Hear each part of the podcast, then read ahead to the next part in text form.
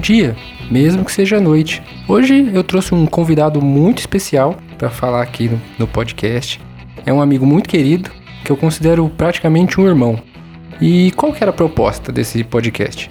Bom, a gente chegou num tema em comum, que é o que vocês estão vendo aí, e ele ia me contar uma história e eu ia contar uma história para ele. Só que a gente acabou se alongando demais essas histórias. O podcast ia ficar muito grande.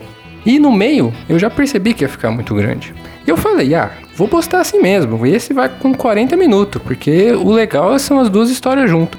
Só que o meu computador não aguentou editar um arquivo tão grande, eu não consigo. É, computador é fraco, é barato, é, eu sou pobre. Qual que foi a minha próxima ideia? Não, vou dividir em duas partes e vou lançar no mesmo dia. Eu falei, ah, mas já vai quebrar a dinâmica mesmo, né? Das histórias e tal. Eu vou colocar em duas semanas diferentes. Então, o episódio 9, o episódio 10, é, as histórias vão sair em seguida. Então, hoje ele vai me contar uma história nesse podcast. E no próximo, já na próxima quarta-feira, vai ser a minha parte do podcast, que é o finalzinho. Então, é, foi o que deu para fazer. Fiquem aí com a primeira parte.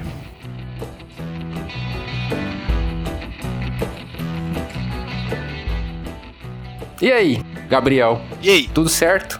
Eu, eu não vou ter um nome fictício? Ah, eu acho que Gabriel não precisa, né, de um nome É, é genérico demais, né? Tem só uns 15. Ninguém nunca vai achar um Gabriel. Tudo bem, tudo bem. Você quer, um, você quer um nome fictício? Não, eu gosto de Gabriel, eu gosto. É um nome sem personalidade. Mas e aí, tudo certo? Tudo bem, Júlio, e você?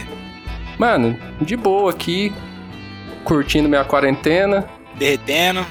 Vixe, você não tá ligado. Você tá, na verdade. Tô. Você tá, você tá, tá, na verdade tá. Tô ligado, mano. O calor faz a gente ficar uma mood constante de não ter gosto pra fazer nada, né? Nossa, mano, e dá uma moleza, eu fico, eu dá vontade de dormir o dia inteiro. Sim. E só. Mas aí, Hum. você é o amigo misterioso que eu citei no podcast 3. É verdade, é verdade. O que tem um podcast também. É verdade também. Então, para começar, além de te agradecer por você, por você participar aqui do meu, eu também queria agradecer por você ter começado o seu, porque talvez eu não tivesse começado. Provavelmente eu não teria começado o meu sem o seu primeiro. Então, muito obrigado Imagina, cara. pela participação, pela influência. Só influência positiva. Só, só coisa boa. Só coisa boa que eu aprendo aqui com você. É um dom que eu tenho, que Deus me deu. É, e eu tava pensando, eu tava pensando aqui. E pode falar, fala do seu podcast aí. Ninguém vai saber mesmo. Não, não, tem porquê. A gente não se conhece num contexto muito esquisito, então De fato. De, de fato. não, não- não tem como chegar. Eu também não tenho as redes sociais, então não tem como chegar em mim por você. que propaganda de divulgação maravilhosa? Ah, mas, mas ó, um dia eu vou ser famoso. E esse aqui vai ficar gravado pra posteridade. Então talvez um dia seja útil. Hoje você não vai ganhar nenhum ouvinte de mim, pode ter certeza. Talvez minha família. Minha família se interessa. Quem sabe no futuro? Fala aí, se apresenta, fala do seu podcast também. Bom, eu sou o Gabriel. No meu podcast vocês vão me conhecer como Levo. Mas é. Se juntar uma informação com a outra, tá tudo certo. Eu tenho um podcast de monólogos, basicamente, mas não tem. Não tem muito uma regra. E é isso, cara. São discussões sobre a vida, o universo e tudo mais. Volta e meio umas entrevistas. O nome é Converso, que é um trocadilho, um trocadilho do carilho, que é com, com M, né? E verso de verso, de versar, né? Então fica um converso, que é aquela conversa, aquele conversar. E na verdade é um com, né? Converso. Eu, eu nunca sei explicar esse nome direito, mas é basicamente isso. Mas é um nome ótimo, eu gosto muito. Eu gosto desse nome também. Não fui eu que pensei, por isso que eu gosto. E é isso, tá disponível aí nas plataformas. Onde vocês encontrarem o fluxo, vocês vão me encontrar também. Pode procurar lá que vocês vão me achar. Então, beleza. Então escutem, é bom. Tem o último sobre Singaro. Tem, triste, tristeza. É triste, esse é triste. Esse fiquei tocado. O, ci- o cigarro é meio um, uma melancolia estética, você não acha? Uma coisa assim. Cara, a minha brisa pra começar a fumar foi 100% estética. É, eu sei. Desenho de carregar, de segurar uma coisa que é, que é poderosa, né? Que, que muito tempo foi usado como uma marca de glamour, né? Traz aquele ar, né? Aquela, Sim, aquele ar intelectual. Exatamente. Quem dá um trago e dá uma pensada e solta uma frase de efeito no final. Junto com a fumaça, né? Junto com a fumaça. É exatamente isso. Mas aí, que eu te convidei aqui e a gente tinha que chegar num tema para falar. Sim. E a gente queria alguma coisa que os dois tivessem, né? Alguma história para contar. Sim. E a gente chegou no, num tema muito bizarro, em comum, que nós dois temos histórias de caça. É verdade. Quem imaginaria? No Brasil? No Brasil, eu de cidade grande. Sim. Você de cidade também é cidade, né? Não é rural. De é cidade. Não dá pra falar que é grande, mas é cidade. Então, não é grande, mas. E, e aí? História de caça. Então, é que essa, essa brisa da história de caça ela é interessante porque a gente tem parentes, né, cara? A gente tem família. E família mais velha, né? Um pessoal, e esse pessoal viveu. Viveu coisas que a gente hoje não vive. Na era digital é mais difícil viver coisas. Hoje em dia o jovem atrás da telinha não vê nada, não conhece nada, mas a gente não. É, os nossos parentes não, né, na verdade. Eles viveram, eles conheceram. E aí a gente separou duas anedotas aqui, né, que a gente vai explanar. Eu diria que são vivências, né, cara?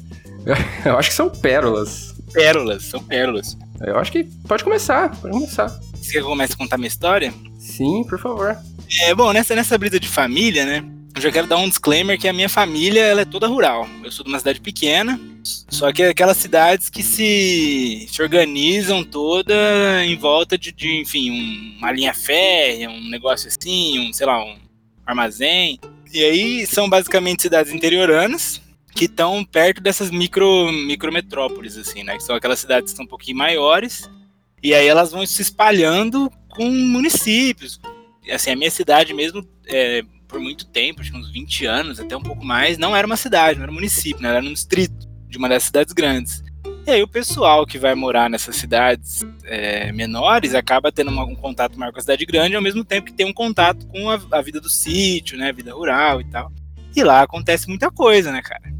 Lá num, no sítio, cara, aquele sítio onde você conhece a verdadeira escuridão, o breu. Então, assim, o pessoal tem uma vida muito diferente da nossa. E eu tenho um tio que tem uma história de caça que eu achei que seria muito interessante de trazer aqui. Que é uma história que eu já contei para você em outras ocasiões, enfim, mas eu acho que agora, mais do que nunca, ela vai ser registrada, detalhada. E, mano, eu, eu conheci esse tio. Uhum. Ele, ele veio pra cá, não veio? Sim. Veio com a sua família pra cá, eu conheci ele. Quando eu fui aí pra, pra mudar de cidade, ir pra cidade grande, né, fazer aquele êxodo rural... Cidade grande. É, tio Chico foi me levar. E esse é um tio, é, um tio assim, ele é próximo da família, já foi mais afastado tudo mais, hoje em dia já, já, já tem mais contato e tal, mas é muita daquela coisa, da pessoa que vai saindo do rural e indo pra cidade. Eu gosto dele. Eu, eu, gosto, eu gosto da sua família, eu me sinto bem entre a sua família. Então, é gente fina, já é coisa de pobre, né? É, me identifico. me sinto em casa. O pobre tem um, tem um ar comum, assim, tem um ar comunhão, justamente aí. E assim, o tio Chico, ele é. Ele, tem, ele, me contou essa história. É uma, é uma, história que ele não gosta de conversar muito sobre. Nem, nem ninguém da família, aquele, aquela coisa que a pessoa fala, mas ninguém fala. Uhum. E todos os meus parentes têm uma dessa, tá? Meu pai tem uma dessa, aí minha, minha, minhas tias também têm. Só que a dele eu acho que é a mais. Porque é muito detalhada, cara. É boa, é boa. Eu gosto dessa história. Eu, que, eu queria que ele me contasse, mas eu não tenho essa intimidade toda. Isso é difícil, porque eu não tenho coragem de perguntar pra ele, entendeu? Mas. E é exatamente essa, é aí que tá, tá ligado? Porque quando eu, eu ouço as histórias da, da, minha família e tal, eu fico pensando por que, que essa galera ia mentir pra mim? Ah, não tem, não tem porquê. Pra que, que vai inventar um negócio desse do zero? Não tem lição de moral por trás? nenhuma, né? Não tem lição nenhuma. Você vai tirar ali pra falar, não, vou contar isso aqui pro meu sobrinho, que aí ele vai, não vai mexer com droga, não vai se envolver na vida do crime. Não tem, não tem. Vai falar com estranhos. Exatamente, não tem. E assim, eu vou, vou, vou começar a contar essa história do, do meu tio. É, o tio Chico, ele é esposo da minha tia Cleide. Então, na verdade, ele não é meu parente direto. Quem é meu parente direto é a tia Cleide, né? Ele é marido uhum. dela, só que eles estão casados há 30 anos. Eu, essa história é mais antiga do que quando eu ouvi. Eu ouvi ela já estava meio maturada, já estava meio descansada. Mas quando me contaram, é, quando ela aconteceu, eu era muito novinho. E como eu te falei, não é uma história com lição de moral. Então não tem por que contar pra uma criança, não tem por que assustar a criança com uhum. isso. E assim, o meu tio Chico e a minha tia Cleide moravam num sítio. É, só que era um daqueles sítios bem. É que tem, tem uma diferença entre sítio e chácara, né? A chácara é aquele lugar que tem piscina, que uhum. tem ranchinho pra fazer churrasco. O sítio não. O sítio ele tem um chiqueiro, tem uma, uma horta, tem um pomarzinho, aí tem umas cabeças de gado. Sítio é trabalho. Uhum. Sítio é trabalho. Sítio você mora ali, você trabalha ali. Então, meu tio Chico e minha tia Cleide, eles, eles não eram donos do sítio, né? Eles eram meio que os cuidadores do sítio. Meu tio Chico era o caseiro. E aí eles moravam lá. É- E é um trabalho assim, 24 horas por dia, todo dia. Então você acorda, você vai pegar os ovos da galinha, você tira o leite da vaca, Aham. é, sei lá, você vai cuidar da horta, aí você dá aquela geral. Às vezes você nem trabalha na, na- sei lá, cuidando do gado ou é, cuidando do pomar, você só faz a manutenção do- da- das questões mais básicas do sítio. Sítio grande tem outras pessoas, né, pra fazer essas coisas. também. Exatamente, exatamente. E eles moraram lá por muito tempo, assim. Moraram lá por muito tempo depois que eles foram pra cidade, depois que tudo isso aí que aconteceu, tudo isso aí que eu vou contar aconteceu. E esse sítio, como acontece muito aqui pelo- pelas bandas do interior, era do, la- do lado de uma matinha. Uhum. É, essas matinhas geralmente são áreas de reserva, justamente por causa dessa, desse desmatamento enlouquecido e tudo mais. E é justamente esse desmatamento que vai para aumentar o tamanho do sítio, né? Eles derrubam a árvore, passa corrente e tudo mais. Então, guardinha delimita um terreno e fala assim: ó, daqui para frente é, é reserva, então você Aham. não pode desmatar, você não pode invadir e tal. E aí, geralmente é grudado no terreno do sítio. Sei lá, você passa um chiqueiro, passa duas, sei lá, duas linhas de pomar, uma hortinha ali, você tá na matinha. Uhum. Só que é uma mata fechada. Apesar de ser pequena, é uma mata fechada. Então tem corguinho e, e, assim, não tem todos os bichos que, sei lá, teria numa selva, num bagulho mais. Não tem anta, não tem, sei lá, jacaré. Mas tem uns bichinhos de, de porte menor. Tem uns passarinhos bonitos, Aham. tem muita capivara, é, tem porco do mato, tem cobra. A maioria das histórias de, de sítio que você ouve de cobra e tudo mais é porque geralmente eles são perto dessas matinhas. Tem tudo que ela gosta também ali, né? Os porcos, capivara. pintinho, come muito pintinho, ratinho, tá ligado? Uhum. E nesses interior, o pessoal tem, tem costume de comer carne de capivara, que é uma coisa meio de. É meio velada, mas existe, assim, existe esse consumo, carne de capivara e porco do mato. Eu nunca comi, você já comeu? Eu já comi, eu já comi. Ela é, é mais vermelhona, mais escurecida. Eu não gostei muito, não, mas eu comi, eu comi justamente quando o tio Chico é, trouxe, assim, pra. ah, Ó, vamos, trouxe aqui pra vocês comer e tal. E- Mas hoje em dia você acha até hambúrguer, você, você até acha. Mas é carne branca? Não, não. É bem vermelha, bem vermelha, bem escura, assim. É uma carne bem vinho, assim, sabe? Aquela cor meio de. Parece carne velha. Sei. É que capivara é um ratão também, né? Uhum. Carne de gabiru. Isso, exato. E corre muito, anda muito, né? Não é um bicho que fica que nem boi que fica mais paradão, porco que você cria num Que nem lugar nós, né? Isso, que nem nós, no processo de engorda. E aí, e aí o tio Chico, ele, ele tinha. Isso, isso é um outro disclaimer que eu preciso fazer aqui. A caça é proibida desses animais, principalmente em áreas de, de, de reserva, né? De preservação. Uhum. Só que isso não impede. Não, nunca impediu. A lei nunca impediu ninguém de nada. Exatamente. Esses, esses caras que eles são baguá, que é assim que nós falamos quando o cara é. Ele é do sítio, bruto, rústico e sistemático. É um cara baguazão. Ele vai dar um jeito. Então, assim, não pode pescar no córrego. Ele vai de noite, com uma lanterna, um bote, ele vai pescar. E a caça é a mesma coisa. Não pode, não pode caçar, mas quando que tem gente vendo? De dia. Uhum. policial passa uma vez por semana lá pra dar uma olhada ambiental. Mas de noite, 3, 4 horas da manhã, ninguém quer saber. É, sim. E Java Porco é liberada, não é? Então, eu acho que é liberado justamente porque o porco do mato, o java porco, ele é um bicho agressivo e ele não é nativo daqui, eu acho. É praga, é praga. Tem uma brisa dessa, de que ele, ele detona tudo, é muito agressivo, dá muito trabalho. Bicho é o capeta. Você tá louco. Exatamente. E aí você tem uma justificativa pra matar, né? Você pode, você pode caçar, não, isso aqui é tranquilo. Mas é. E o tio Chico gostava de caçar, basicamente. Uhum. E aí ele fazia exatamente isso que eu falei, né? Ele saía de noite, 3, 4 horas da manhã, e aí ele, o sultão, que era o vira-lata lá do, do sítio, que acabou aprendendo. Sabe aquele vira-lata meio misturado com border collie, que algum dia teve alguma coisa de border collie, que é cachorro de. É cachorro de, de, de boiada, mesmo que é um cachorro mais inteligente. Não era, tava tudo mexido, tinha um monte de raça ali no meio e tudo mais, mas comprou assim. Uma delas era essa. É, uma delas era essa. Assim, você olha e fala, nossa, é border collie, vai chegando perto e fala, não, que não é? Você sabe que não é. E, e aí o tio Chico tinha né, o fiel companheiro dele, o Sultão. Ele pegava o facão dele, tinha uma cartucheira. Cartucheira, é, para esse pessoal que é rural, não é uma coisa fora também. nem- Nem é arma com posse, tá? Não tem nada de, de, É, é arma de, de que a galera usa pra proteger a terra, mas na verdade usa pra caçar mesmo. Ah, ah, é? É de boa? Eu ia perguntar isso, porque a minha também tem uma arma, a minha história. E eu não sei onde eles arrumam essas armas no, no interior. Cara, antigamente, aqui na minha cidade, até hoje tem uma cidade, que uma, uma loja que chama Caparróis.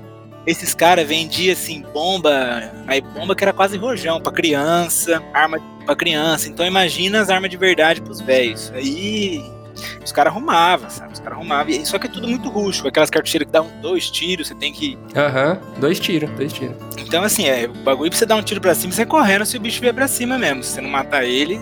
A história justamente acontece numa dessas caças. Porque ele, meu tio, hoje em dia tá com 60 e poucos, mas na época ele tava com uns 45 até uns 50 anos, mais ou menos. Então era um homem ativo, cuidava do sítio o dia inteiro Aí quando ele descansava, fazia uma pescaria. E aí, sei lá, de vez em quando ele fazia essas caças. Uhum. Que era uma coisa de. Era uma tradição. Não era recorrente, porque também ele acaba com o bicho tudo.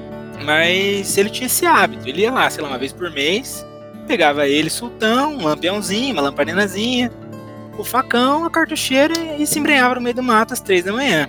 Nossa, loucura também, né? Loucura, loucura. Só que como o cara tá acostumado a viver naquilo, para ele, ele tá na casa dele, né? Aham. Uhum. Conhece tudo, né? Ah, exatamente. E, enfim, é essa coisa do hábito, né? Sempre deu certo, mas não quer dizer que vai dar certo sempre. Uhum. Até agora não deu problema. E aí, um desses dias ele saiu e a minha tia, Cleide, ela é meio isso acontece muito no sítio também, então o povo é meio sensitivo, né? Ah, então, ah, tá esquisito, vai chover, o tempo tá meio estranho, vai chover. Ou... Dá aquela dor no tornozelo. É, é, ixi, minha avó fazia, mexia a mão para baixo, assim, e falava assim, ó, ó, e ela, minha avó não fala, e ela mexia a mão para baixo e você sabia que ia chover. Olha aí. E, e, a minha tia Cleide falou: Ó, isso aqui tá muito estranho, tá? Hoje a plantação tá esquisita, as hortinhas tá esquisita, eu do C não iria. Mas o meu tio Chico é um baguazão, como eu já falei, e um baguá não é parado uma superstição dessa, né? O homem, o homem é a natureza, ele desbrava a natureza. O cara do, do mato, né? Ali é tudo dele. É tudo dele, ele é o senhor daquelas terras. E aí mesmo ritual. Três horas da manhã, acordou, pegou, chamou o sultão, pegou os apetrechos e foi pro mato. E, e, aí que a coisa fica esquisita, porque a gente até sabia qual era a rotina, né? Ele ia e arma lá uma, uma tocaia, fica esperando aparecer o bicho. Uhum. Vez e nunca acerta um, um, bicho e dá certo, entendeu? É mais diversão da coisa. É a graça de ir pro ambiente. E só que ele não lembra muito mais o que aconteceu. E ele tem uma memória boa, porque ele não tem muito com o que ocupar essa memória, né? Ele fica lá no sítio o dia inteiro, então as coisas que acontecem o que ele tem pra contar. e aí foi. Ele chegou na mata, disse que até pegou um rastro de um java porco, né, do porco do mato. Uhum. Ele falou assim, uai, então é hoje que vai ter. Vou dar conta, ainda mais um porco do mato, que é um bicho que eles gostam de matar, que tem essa coisa de ser um bicho agressivo, de que não pode encontrar a criança, não pode encontrar um bicho. E ele foi. Disse que foi chegando na mata, a mata tava igualzinha, assim. Ele andou por onde ele costumava andar. Uhum. E até, até a hora que ele conseguiu ouvir o porco no meio do mato. Aí ele escutou, o sultão deu uma rosnada, o sultão já era, já era silencioso, era um cachorro silencioso, ele não ficava agitado. Assim, ele sabia, conhecia a rotina do meu tio, então sabia. Uhum. Aí ele foi entrando, entrando, ele foi diminuindo a luz do lampião, foi passando pelos galhos bem devagarinho, para não se cortar, porque ele conhece, ele tava de camisa, tava de botina, mas não importa, assim, você, vai, você vai devagar para não acordar o porco. Aí ele pegou a, a, cartucheira, né, tava apontado, e foi seguindo até onde tava o barulho. Uhum. E aí ele, ele viu uma luz, assim, uma luz esquisita. E, e, o porco provavelmente também viu. Por isso que ele já estava acordado. Só que aí ele falou assim: não, isso daí é normal, tem estrela cadente, tem um monte de coisa, acontece. Luz do, do outro lado. Isso, do outro lado, pra frente de onde ele estava, assim, pra frente hum. daquele mato e tal. E aí ele passou as árvores, assim, disse que ele foi passando. Ele lembra pouco, então isso daí é só, só os vultos que ele foi trazendo, né? E ele disse que ele viu o vulto. Só que a hora que ele viu o vulto do bicho, a carcaça estava virada, como se o bicho estivesse olhando para outro lugar. E aí ele começou a ouvir um barulho estranho, estranho, barulho alto. E aí ele, aí tudo começa a ficar muito bagunçado. Ele disse que, ele, que, era como se tivesse aeroporto ali do lado. Ô, louco. O barulho? Barulho, cara. É, sabe, sei lá, quando a gente ouve o avião sair, assim, ele fala que foi que nem se a turbina tivesse ligado no ouvido deles. Mas ele já andou de avião? Ah, ele conhece, né? Porque a cidade, essa cidade metrópole que tá aqui do nosso lado, ela tem aeroporto hoje em dia. Então, nessa, nessa época, ele já tinha conhecido, enfim, já tinha visto a cidade, apesar de não ser da rotina dele. Entendi. Porque é um puto barulho alto, né? Sim. E aí ele disse que começou a ver esse barulho e só ouviu um sultão e fum, o sultão vazou pro meio do mato, assim, saiu. Vixe. E a hora que ele olhou pra frente, falou: Eu não posso tirar o olho do porco, esse porco vira pra cima de mim. Mas aí ele, pum, apagou. Não lembra de nada. Barulhão de turbina, uma luz forte. Que ele falou assim: que, que veio aquela luz que fica aquele escuro no olho Aham. e apagou. Apagou no meio do mato. Nossa. Ele fala isso, daí que a gente sabe. Por quê? Ele apagou e a, única, a lembrança que ele tem depois é de acordar no mato pelado três dias depois, cara. Pelado. pelado, mas assim, sem saber nada, sem saber nada. Por quê? Porque nós que ficamos aqui de fora só soubemos depois. Uhum. Mas a minha tia, minha tia tá sempre com ele, então ela conta essa história também, né? Ela fala assim, ela falou que ela, que ela viu ele sumindo, ele foi caçar, e aí passou duas, três horas, o homem não chegava, o homem não chegava, o homem não chegava, e esperou até de manhã, ela viu que não chegava, ela foi, chegou perto da matinha, olhou, procurou, não achou nada. O sultão tava lá, atônito, o cachorro tava meio bobão, assim. Ela não costumava ir pra saber o caminho e tal, ir atrás. Não, isso aí é coisa do, do- do tio Chico. Uhum. Quando era, era o tio Chico, era o tio Chico amigo dele. Então não. É aquela coisa da- da- da- das ocupações do homem do mato, da mulher do mato, sabe? Isso aí é Aham. coisa do cara baguá. E sumiu três dias disse que ela foi atrás de todos os vizinhos.